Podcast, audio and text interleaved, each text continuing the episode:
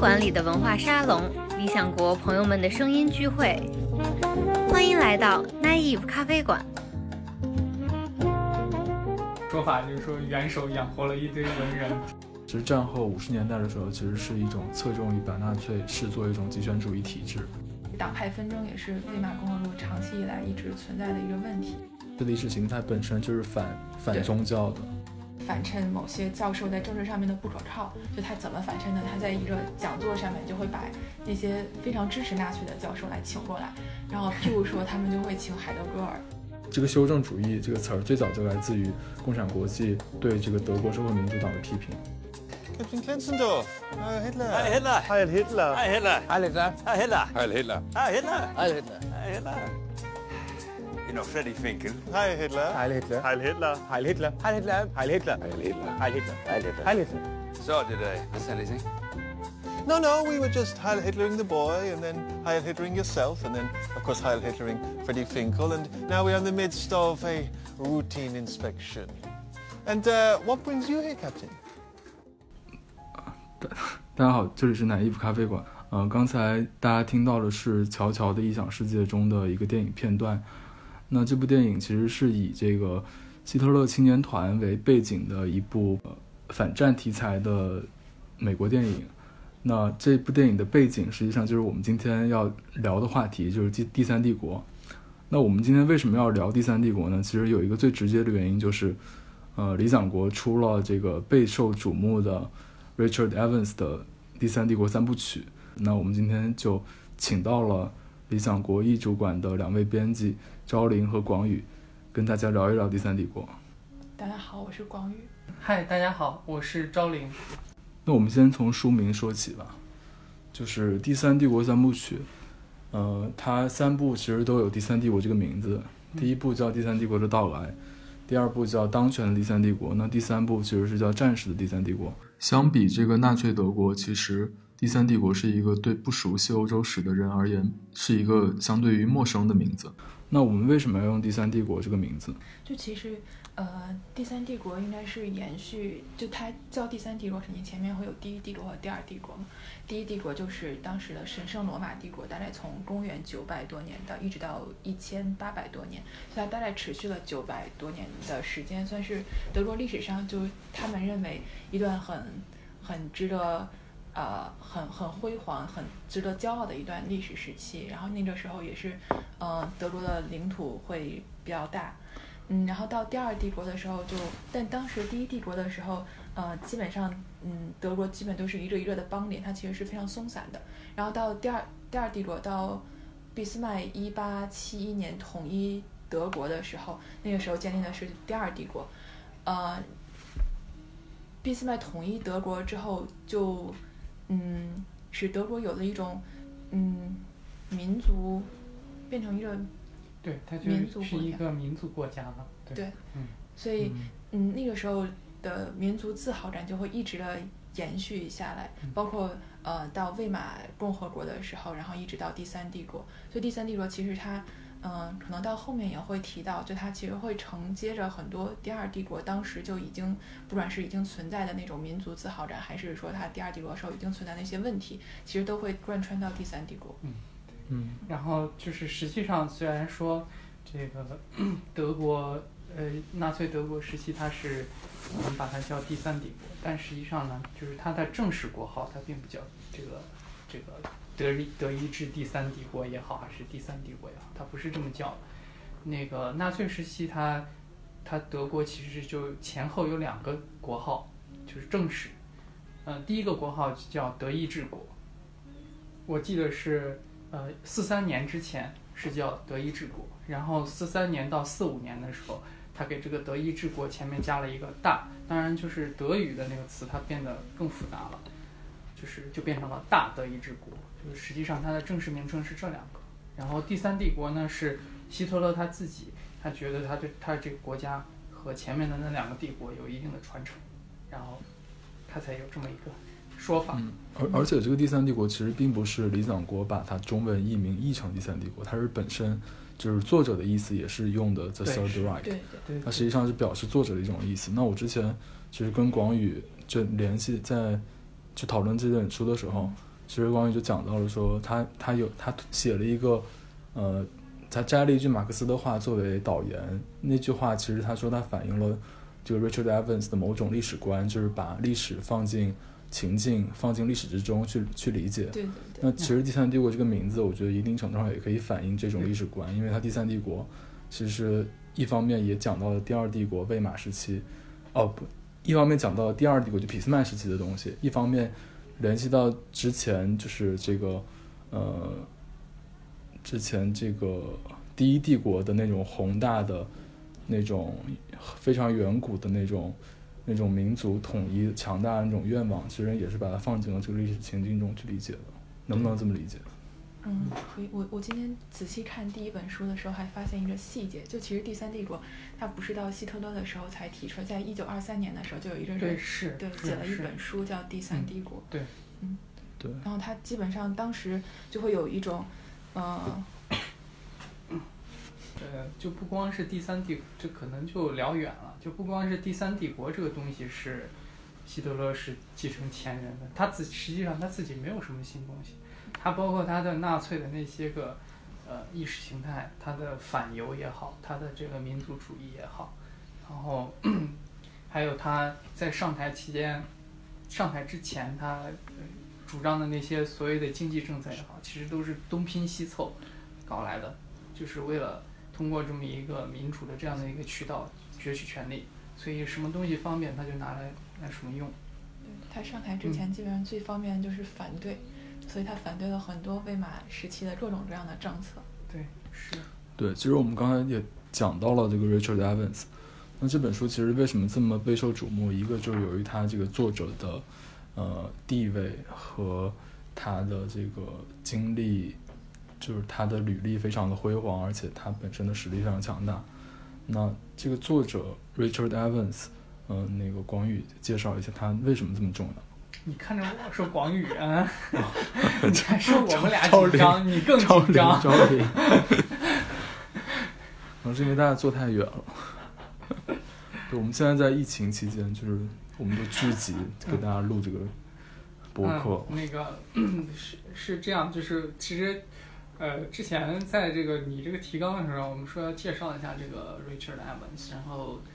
然后去去找一下他的八卦，然后其实他有一个自己的一个网站，就是专门介绍他的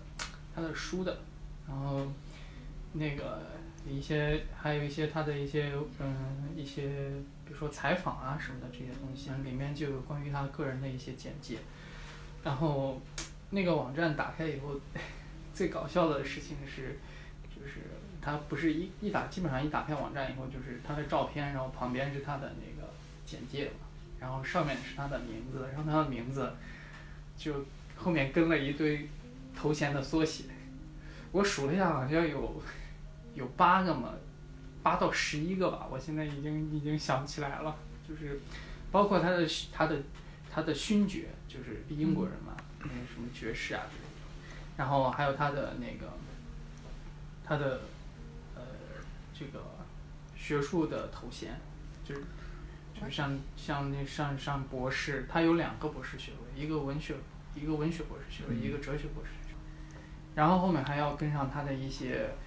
在一些学术机构的头衔。对，我还专门查了，他是英国国家学术院院士、皇家文学学会会员、皇家历史学会会员、威尔逊学会会员、剑桥大学青年历史学讲座教授、剑桥大学威尔弗森学院院长、伦敦格雷沙姆学院院长，可能应该还有漏的，因为不够八个。对，这些东西是这些东西呢，还是还是他最重要的头衔。实际上，他还有一些杂七杂八的头衔，比如说他是那个呃沃尔夫森那个、嗯那个历史学书的那个评评评委，但是这个东西就很不值得一提了，他就没有放上去，所以他头衔是非常长的，嗯就从头衔上就可以看得出来，他这个人是很厉害。嗯，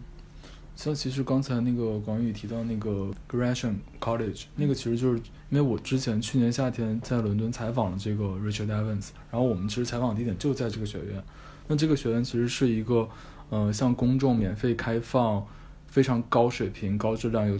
有 Richard Evans 这种等级的这种学者去向公众免费讲讲授的一个相当于像伦敦版的或者英国版的这种线下的一席的这种感觉。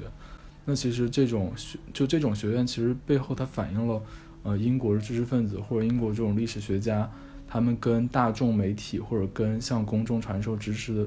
的这个关系非常紧密。这个 Richard Evans 他跟 BBC 有非常多的密非常多的密切的关系，然后他也在这个学院担任院长。就是可能这就是英国的一个传统，然后再加上 BBC 的这么一个平台，当然它其实也体现出来一种学术上的一种风气。嗯。就是 学者和大众的关系离得更近一些。就就是不光我们我们公司出的书，还有像那个后浪他们出的那个玛丽比尔德，他也是，嗯他也在这个 BBC 里面也有做主讲，然后也有也有这个就是负责节目，就不像我们国家，我们国家的一些节目是请这个大学的这些教授来做学术指导，或者说是这个咨询式的，但他们就是可能就是这个剧本就是出自他们，就像那个呃玛丽比尔德的那个庞贝的一座城市的生死，其实它就是书和剧本基本上内容都是相对应。而且给就给大家相当于告知一个福利，就是这个 Gresham College 它其实是所有的讲座在 YouTube 上都可以免费搜到的，就是大家感兴趣，包括这个 Richard Evans 的所有讲座，有第三帝国内容的，也有一些其他内容，包括他就讲了大瘟疫的历史，在这个 YouTube 上大家都可以搜到的，只要搜这个 Gresham College 就好。这套作品是研究纳粹德国吗？那研究第三帝国，其实它并不是一个新话题，但是它却是在嗯二十一世纪之初最重量级的一个研究专著，然后也被这个国内著名译者陆大鹏说可能是最最终极的一部作品。那这部作品，它把它，因我们知道，其实纳粹对纳粹研究从战后到今天，包括在七十年代，都经历了非常多的变化和波动。那把这把这套书放在这个对纳粹研究的历史中，它是一个怎么样的地位？其实关于纳粹的研究一直就就很多，包括艾文斯在他那个序言里面就提到，他这本书第一本的英文版是二零零四年出的嘛，所以他当时引用了一个二两千年的一个数据，他当时说就大概两千年的时候，关于就有一个嗯类似于纳粹研究的一个参考文献的汇编。然后它里面就大概已经有了三三万七千多个条目，所以就其实关于纳粹的研究是一个非常庞大的，嗯，一个领域。对对，就有一种说法，就是说元首养活了一堆文人，就是这种说法。嗯嗯，所以其实，但这样的话就也带来一个问题，就是你任何在这样一个领域里面的人，想把已有前人有的研究都吃透，其实是非常困难，也基本上就是不可能的。所以大部分关于纳粹的研究都是关于纳粹的某一个方面，就譬如说，嗯，比较有名像《第三帝国的语言》，它其实就只是研究纳粹的某一个方面，或者是研究纳粹的经济，然后纳粹的医学等等。所以其实真正关于纳粹的全史，可能，嗯。目前其实并不是很多，包括我们可能现在大家最开始了解第三帝国，很多人都会看的威廉夏伊勒的那那个第三帝国的兴亡，但其实它是一九六零年写的，就是到现在已经六十多年，而且它本身是一个记者写的，就虽然说它很好读，然后故事性很强，但其实在历史学家来看来的话，就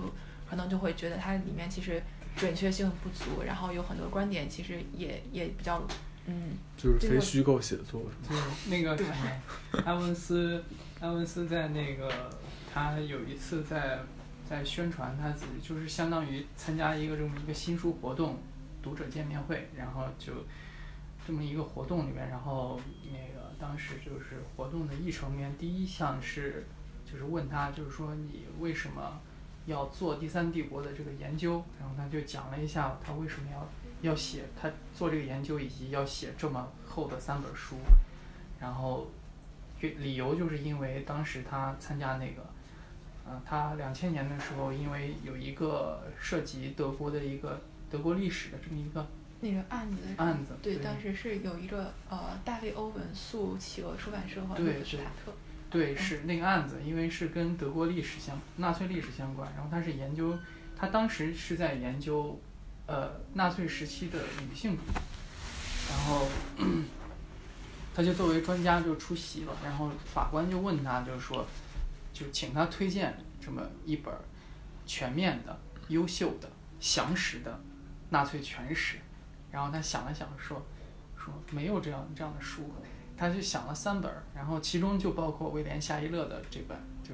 他当时在活动里面就评价，就是第一本书他想的是那个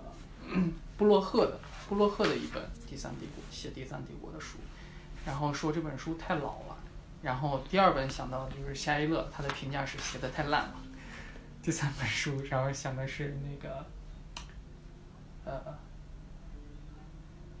是叫比拉还是叫叫哪一个？我已经忘记名字了。哎在在在我们国内有出的，说是很新，还说是还是比比较新的，但是就是写的比较有点偏颇，所以他说那我干脆我自己动笔写啊，然后呢就 他就动笔写，然后一开始本来是打算说是写这么一册就可以了，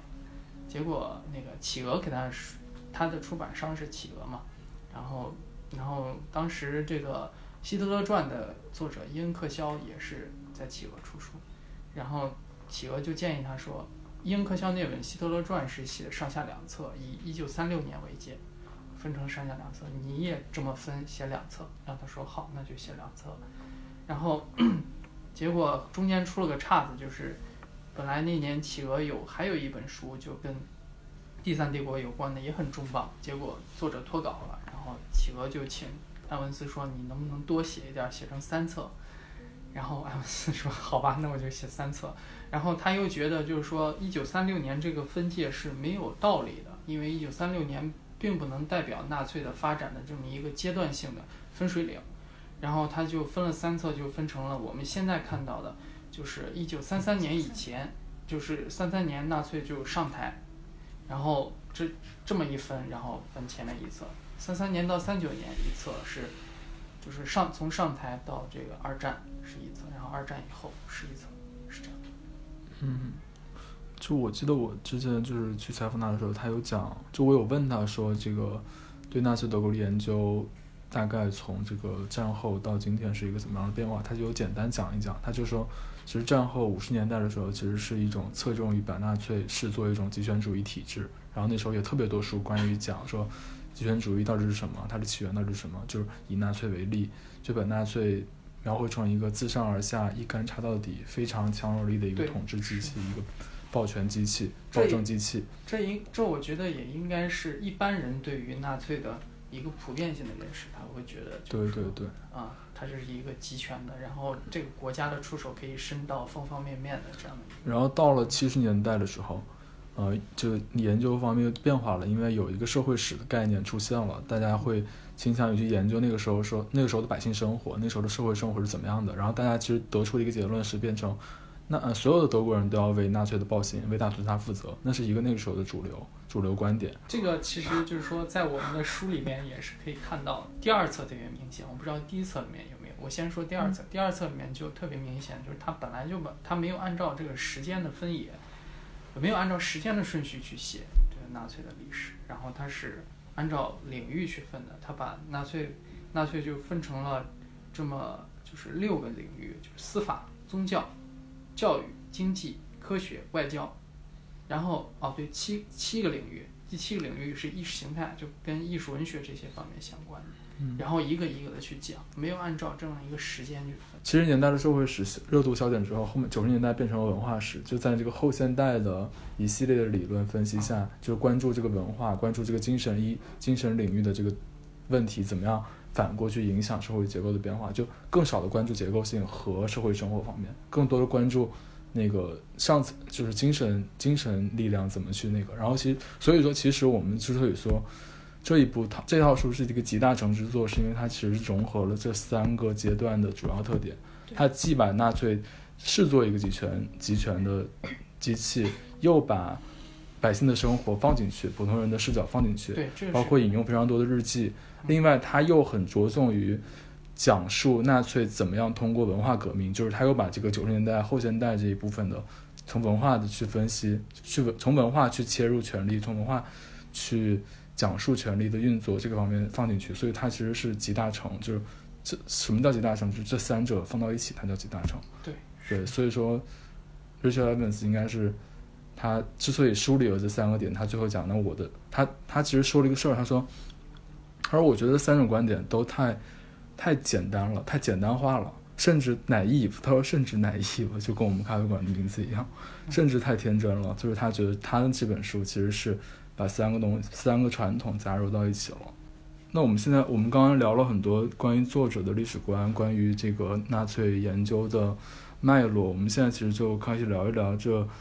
这这套书的内容到底是什么？我们目前出的书是前两本《第三帝国的到来》和《当权的第三帝国》。那其实正好这两本书呢，其实正好是撇开了战时的第三帝国，那个我们最熟悉的关于希特勒闪电战，关于希特勒，呃，关于这个纳粹德国怎么样节节败退，怎么样大屠杀。正好这两本书是大家并不熟悉的第三帝国纳粹德国的历史。那我们今天就来展开一下这。两本书的内容，请编辑给我们编辑们给我们介绍一下。第一本的话，其实呃，确实他按照艾文斯的观点，就他其实呃一部分可能前面是酝酿，后面一部分，嗯，他他其实不认为是夺权了，但但前面在一九三三年希特勒被就被呃兴登堡任命为总理之前，他基本上嗯走的还是一个比较合法的那样的一个途径。但他之所以能够上台，其实是，嗯，有很多那种当时社会各个方面的原因，最后导致希特勒上台，而不是说他一开始就已经谋划了一条一条道路，然后一步一步要这样走过去的。所以其实第一本它基本上就是在讲，呃，魏玛时期，嗯，譬如说他的司法，当然他不会像第二本那样。分得很清楚，但魏玛时期各种各种一系列的事件以及当时的社会背景是如何导致最后魏玛当时那种民主的体制被被消解，然后大家呃人民也会变得越来越激进，然后最后涌现出一个独裁的去嗯去选出来一个独裁的政党，然后让他去能够能够上台。其实那个在第一本里面，其实呃。Evans 提出一个非常重要的问那个观点是，魏玛的这个政府它具有先天的不足，它合法性本身就是缺失的，所以说它这个畸形被被这个国运不济所就碰上了这个国运不济，然后被无限的放大了。具体是怎么样的呢？主要是因为我的了解，我没有看你那本书，我的了解是就是还是受到一战以及就是。就是那个一战之后巴黎协定的这个影响是太大了，然后就导致他对外他没有办法去，就是因为那个时候德意志民族主义非常非常非常兴盛，然后他没有办法去去就振兴这个民族，所以可能就遭受民众的质疑多一点，这是我我的了解。但是你刚才说到的一个我很感兴趣，就是他说。埃文斯认为，就是希特勒不是夺权的，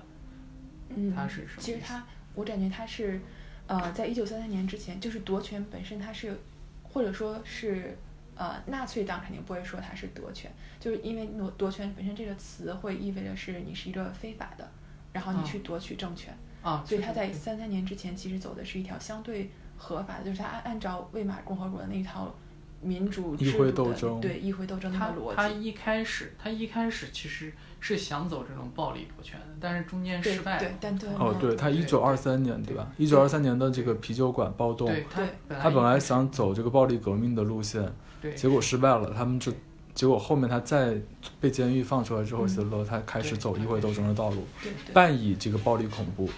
但总的总体而言，他是每他会去各地演讲，会去。大选，他他是靠的，可以说合法途径，对，基本上合法的途径上台。是的。然后他到一三三年之后，因为他已经，嗯，是总理了，然后他手上有很多权力，所以他才开始通过各种各样的方式，譬如说排挤社会民主党，然后排挤共产党，然后把其他的呃党派消除消解掉，然后新登堡也消解掉，最后他才能够把所有的权力都集中到自己的手上。对，而且另外一点是，这个魏玛共和政府。它本身并不是一个，就是经过血腥斗争、经过努力建立的一个民族体制，它是由这个帝制，就是普鲁士皇帝，在一战结束之后被迫的一个这样的选择。就这个东西对德国，对那个本身生活在强大的普鲁士帝国的德国人民而讲，这是一个战败的结果。对这个结果，它暴露了所有民主体制的弱点。让大家好像怨声载道，让大家把一切归咎于民主体制，所以这个合法性变得本来就先天不足，然后又碰上这个经济上的危机，然后民主民主体制的一切弱点都暴露在大家面前，大家没有感受到民主体制有任何好处。对，而且当时 大家也是出于一种政治上的考考虑，就因为嗯，如果是一个民主政府的话，它包括在后面呃议和的时候条款各种不利，所以最后都变成了是一个民主民主政府的错，而不是原先呃威廉皇帝他们的错。就其实我看第一本时候，其实因为 Evans 的写就是他的笔触非叙述性非常强，然后这其实也是我们我之前有了解到，其实也是英国历史读物的一个特点，它是有文学的传统，它可以给你描绘出一个场景，让你非常就其实非常好读，非常流畅。那我第一本书看的时候，其实纳粹的这个夺权过程，就这个议会斗争的过程啊，是非常的惊心动魄的，就像纸牌屋一样，其实。你到最后都替这个纳粹党或者替这个社会民主党或者共产党念一把汗，你觉得就在这个关键时刻，就赶紧要大家联合或者怎么样，可能可以阻止纳粹的党的成功。那其实但是就往往就没有，所以这种惊心动魄其实就反映在每一个政治斗争、党派斗争的节点上。那其实广宇可以跟我们仔细讲一下，就是当时的主要政治势力有哪些？那他又怎么一个一个把它铲除掉的？他基本上到最后，可能到一九三二年左右。就其实那个时候在，呃，议会里面比较大的，算是政敌，可能就是社会民主党，然后中央党，然后共产党。所以这个其实是纳粹当时比较面临比较大的一些嗯敌人吧，算是。嗯。然后像社会民主党，其实它主要社会民主党的下台主要依靠的是帕蓬政变。就当时，呃，帕蓬是当时一九三二年的总理。然后希特勒在一九三二年七月份的时候，那次选举里面，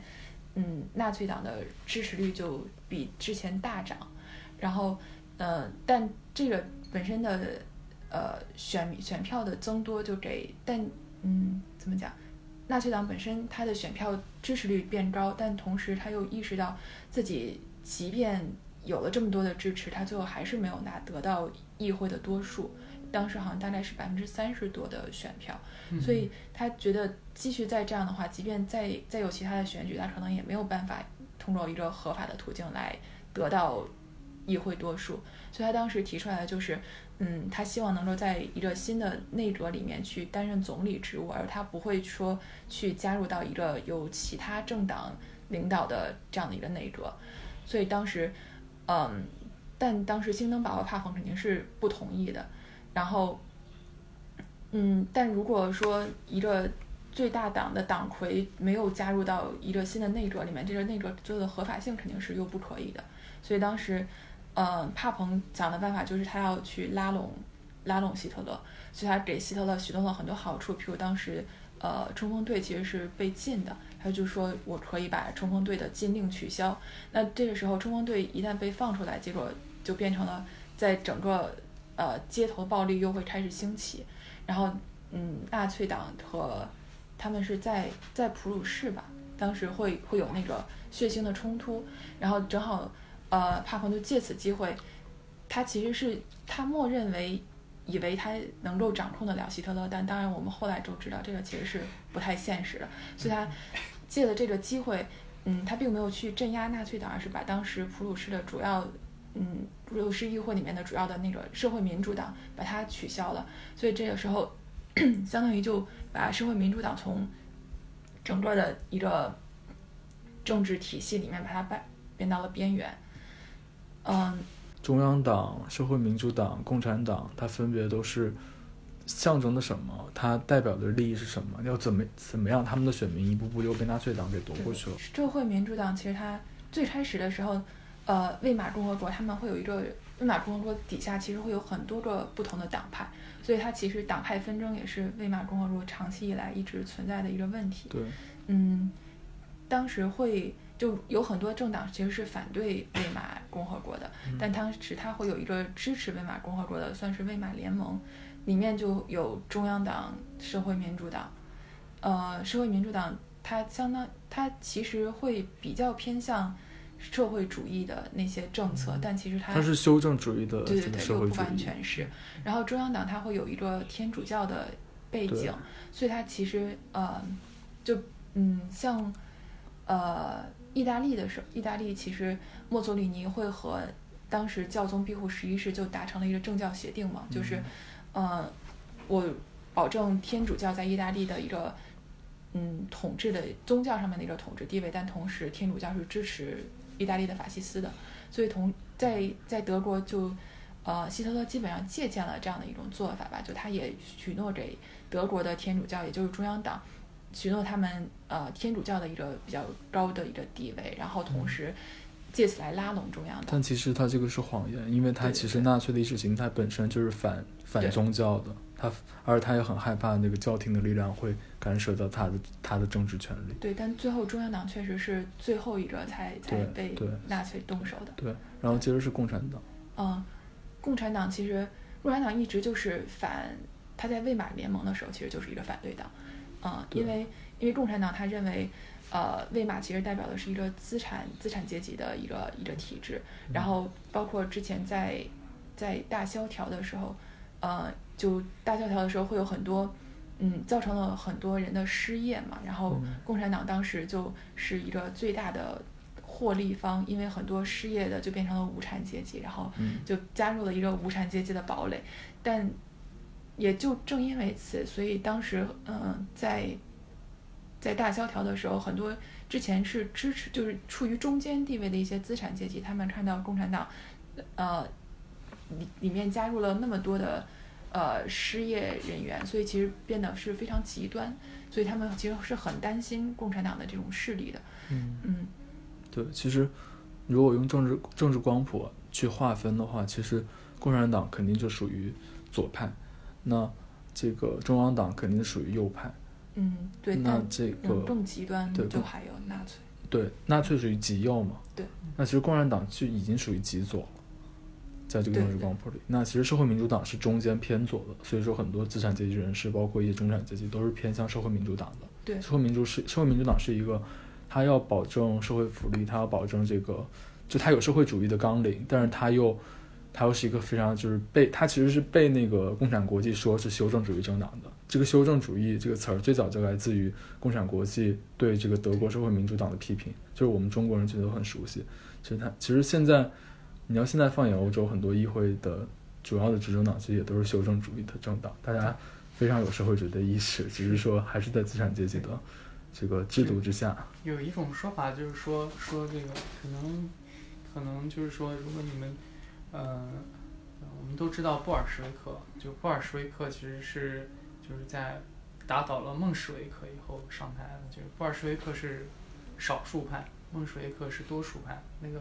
就是有一种说法，就是说这个德国的社会民主党其实就是。其实就是那个俄国的孟什维克，他们的路线是相当是差不多的，所以就是其实实际上都是搞社会主义的。对，其实纳粹党在一开始支持率不到百分之三，它其他，然后当时的几大势力就是我们刚才介绍的这些，共产党、中央党和社会民主党。社会民主党是最大的主流，就是它是一个社会中间力量都支持的党。那到了他最后掌权的时候，是一九三，一九三，你说纳粹党？纳粹就是当总理的时候是，一九三三年，对，一九三三年，对，那希特勒当希特勒当总理的时候，他的支持率已经上升到百分之三十以上。那他实际上他在这短短的几年时间内，其实就把，呃，把中央党和社会民主党和共产党的选票都争夺了相当一部分到自己的囊中。其实这个过程是怎么样的呢？它是先后顺序是怎么样的？它这个时间时时间点是怎么样的？它怎么样把这几个主要政治势力给瓦解，到最后铲除？而那这几个政治势力为什么又没有就是合纵连横的去质押他？他们肯定错过了一些非常好的时机。嗯，其实他呃，纳粹获得的那些选票里面，呃，当然有有很大一部分是来自社会民主党。然后其实，在最开始魏玛的时候，它会有一些中央，就是在政治光谱里面处于更中间的那些党，譬如呃，然后那些但其实都是一些很小的一些党派。然后但到呃纳纳粹上台之前的那一段时间，就是大概到一九三零年代初的时候，整个那个政治光谱就已经非常两极化。所以中间其实没有，然后中间那些人很大一部分都会转投了纳粹党，嗯，然后那再回到刚才的那个问题，就是它的顺序的话，大概最开始是社会民最先动手的社会民主党，然后之后是共产党，然后最后中央党。嗯，共产党的斗争主要其实大家可能会比较熟悉，就是国会纵火案。对，嗯，其实就是借着一个由头，其实那个国会去纵火的人，很多资料都已经表明，其实他就是一个单打独斗的人，他是一个荷兰籍的一个失业的人，然后因为他想要去干干一场大的事情，去反对一下。嗯，当时最最有名的就是国会嘛，就一个非常盲目年轻的共产党员去国会放了一把火，结果让这个当权的这个希特勒有共产党都烧掉了，拿到画饼，然后去整个的去通过临时法法律、临时条例去镇压共产党，导致共产党到后面都没有喘息的机会。但其实社会民主党是最先动手的。其实社会民主党最先动手，在埃文斯的一个书里，其实很容易理解，因为社会民主党其实它就是。社会民主党几乎可以说是唯一的魏玛共和国政府的支持者，它是唯一捍卫共魏玛共和所代表的一切这个民主体制的价值的政党。那所以，既然因为那埃文斯讲的这个纳粹，埃文斯的观点就是纳粹他他的唯一目的就是反对，它是一个抗议型的政党，它是一个抗议型的纳粹运动是一场抗议型的运动，它唯一的目的就是要推翻推翻一切，所以它首当其冲就是要。推翻魏玛政府，那他首当其冲其实就是去冲着社会民主党，因为他去瓦解，他去瓦解本本身就已经非常微弱的魏玛政府的合法性，就本身就去瓦解了社会民主党的公信力和这个选民的呃号召力，对不对？那其实他在瓦解社会民主党之后，他开始向共产党开刀，在这之后，其实埃文斯书里也讲了，就是共产党和社会民主党其实大家还是有。当时大家还是有能力去联合，他们只要联合的话，一定是多数，而且可以制衡纳粹。但是那时候，他们俩，他们俩为什么又没有联合呢？他们都有社会主义性质，但他们俩好像又非常的，就是嗯，像共产党的话，一定会认为社会民主党跟他们，就他他其实不是共产党所认为的那那一套，对，所以他们两个本身的政见也不一样，而且他们本身。其实当时纳粹是非常隐蔽的，就他们每一个人都没有认为纳粹党最后会成为一个一个一个多数党。虽然纳粹到后来，可能到一九三二年的选举里面，他其实已经占据了比较大的比例，但其实很多人都会认为那个就是一个昙花一现。他讲到共产党到后面，其实共产党可以跟社会民主党联合，但共产党不愿意，就是因为共产党觉得，哪怕是纳粹上台了，也是这个资本主义政权最后的喘息，就是。一切的景象，经济大萧条，一切景象都证明了，证明了马克思所说的一切。他们就在等着看好戏，结果把自己的纳粹上台了之后，其实预示着是最后会实现一个共产主义的一个。对他认为，就是纳粹其实是纳粹是这个资本主义，就是大资本最后的挣扎。然后，然后他相信，就是纳粹上台了以后，其实就代表着这么一个资本主义的覆灭。嗯，对对对。而且其实到最后啊，就是纳粹其实他是诉诸他一点都不诉诸理性，他一点都不诉诸辩论，他非常的诉诸煽动民众的呃情感，非常诉诸民粹这种面向的东西。但到最后大家会发现，就是这个民主体制崩溃之后，所有的政党的宣传风格都变了。就到最后，其实每一个政党的宣传风格都变得跟纳粹特别像。包括宣传海报啊，因为大家会发现哦，我还有印象，他书里面写的那个工人工人阶级的那个，就是每一个政党的宣传海报里面都会有一个工人阶级的形象，但只不过那个形象可能不一样，因为当时是因为当时工人阶级其实占了很多数，就如果你能够把工人阶级争取过来的话，其实会争取到很大的一部分选票。嗯，对。记得我们那个书的插图里面好像就有每个每个政党的那个海报。对，所以说我们刚刚讲了很多纳粹这个政治势力，纳纳就是纳粹上台之前政治势力的这个博弈啊，其实我们就可以看出纳粹纳粹所谓的所谓的纳粹革命，所谓希特勒的革命这个实质是什么？其实那个 Evans 也提出了非常多，呃，非常独特的洞见，在这本书的末尾。对，就埃文斯说，嗯，纳粹想要创建的是一个革命和复辟的综合体，呃，就革命其实。革的是魏玛政府的命嘛，然后复辟就复辟的是俾斯麦的帝国。我我们一般说革命可能会说是推翻了一个政府，然后建立出来的是一个新的，就譬如我们我们所经历的各种革命，它都是提出了一个新的新的理念。但其实，嗯，纳粹的上台相当于是推翻了魏玛政府，但最后又回到了他曾经，呃，在俾斯麦的时期的很多，不管是嗯政政治独裁的性质，还是说当时的很多对民族主义的宣扬啊等等，其实都是复辟了就像大家其实想到革命，革命这个词，其实在很长一段时间里是有正向的含义的。就是我们想到革命，想到法国大革命，想到法国大革命，为什么说它有正向的含义？是因为它理念上给我们提供了一个新的关于政权、关于国家社会的组织模式嘛。但实际上，这个纳粹革命跟法国大革命完全可以说是背道而驰。它其实是对法国大革命的推翻，因为它像 Evans 说，它是一次复辟式的革命。他他做着复辟的事情，但他好像又把它乔装打扮成一次革命。其实这套书还有一个很重要的特点，是对普通人生活的描述和记录。其实引用了非常多普通人的日记，对吧？它里面分享就很多当事人的记录，就会给人呈现出当时的社会面貌是什么样子。譬如说，我们印象比较深的有两个吧，一个是当时他对通货膨胀的时候，就是一九二三年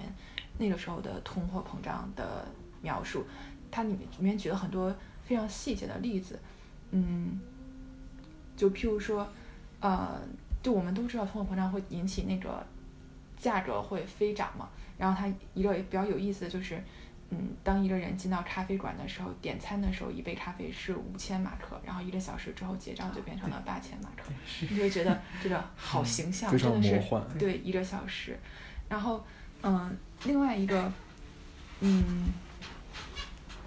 在希特勒上台之后，就一九三三年上台之后，然后他其实，嗯，有一个啊呃纳粹的一体化的一个运动，然后就相当于是社会生活的各个方面都要纳粹化。然后它里面举了很多例子，譬如说像在学术界里面，他学生们的纳粹化就排斥一些呃不支持纳粹的或者是犹太的那些老师。它里面举的一些例子也很有意思，就譬如说学生们的一个呃一个招数是反衬某些教授在政治上面的不可靠。就他怎么反衬呢？他在一个讲座上面就会把那些非常支持纳粹的教授来请过来，然后譬如说他们就会请海德格尔。然后，因为海德格尔在，他是一个就是非常支持纳粹的一个人嘛，所以他看到那些，呃，不支持纳粹的那种反所谓的打引号的反动言论，他就会不自觉的就会去反驳，然后把上面的那个那个讲座的那个教授的，呃，不够纳粹的政治上不可靠的一方面就可以反衬出来。这时候海德格尔利用他的这个政治政治的立场去排挤学校里的，就是一些敌人。本身他也会这样。对对对就是讲到这个，其实因为 Richard Evans 是在第一，就在整套书的前言里就有讲到他自己的观点是，历史学家的任务并不是去评判，而是去去，并不是去做评判，所以他尽量客观，呃，以一种非常平静的态度去写第三帝国，因为这更是一个需要非常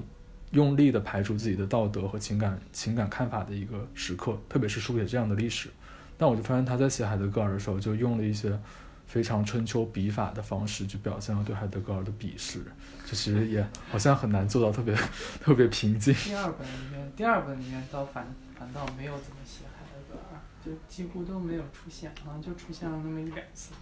他第一部就他第一部里就讲说什么他因为海德格尔的老师大家都知道那个胡塞尔他其实是犹太人嘛，而且是基本上就是可以说是海德格尔的就是领路人嗯。和嗯。真的是启蒙导师了。他就有一句话，我觉得记得印象特别深刻，他就说胡塞尔葬礼海德格尔没有出席，这句话明显就是讽刺说你就是又但就无情无义然后写的是很中立的呀。是很中立的吗？是我情感偏见太大了是吗？就是他其实就是一个是阐述了一个事实。但这个这个话就是你 你要说海德格尔没有参加他这个恩师的葬礼，这个话明显就我觉得蛮有情感。我觉得他只是陈述了一个事实，就他如果他说海德格尔这个人居然不去参加他恩师的葬礼，哦太没良心了。我觉得那个 是有道可德。但是能我看出了他言外之意。其实就是说，历史学家他在他在记录历史、在叙述历史的时候，他也可以通过这种材料的拣选，然后然后去反映他自己的观点。就是他可能海德格尔他做过很多事，那他不可能把海德格尔所有的事情都都写出来。而且我觉得他就会有选择，嗯他会根据他自己的判断，我觉得我什么什么事情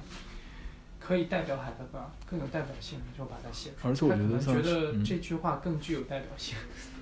而且书写纳粹德国这样的历史，可能真的要达到一种价值无赦，真的也很难吧？可能这个也很恐怖，夏一得。乐在他的第第三帝国的兴亡的前言里面就说，就就是那个开明开篇开明综艺就已经讲了，就是说我没有办法抛弃我对于纳粹的这种个人情感，就是极度厌恶，但是我也必须得要逼迫自己一个公正的态度去写确实是没有办法，其实是很难的。像我们之前理想国一丛也出过这个，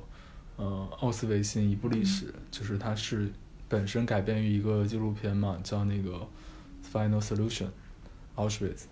那个作者他是 BBC 的前历史频道的总监，叫劳伦斯啊·里斯。对他我我之前就是因为这去年也采访了他嘛，他就讲他说，我就说那你怎么看待有些历史学家？因为他不是历史学家，他其实是历史纪录片导演，嗯但他也写书嘛，他是作家。那我就说你怎么看待有些历史学家说这个历史历史学的任务并不是去评判？他说我就很难理解，他说像写纳粹这样的历史，你怎么可能不认为他是错的，然后去写他？就像你看这种这种导演这种文化从业者，他的观点就跟专业的学者其实还差别还蛮大的。学者可能真的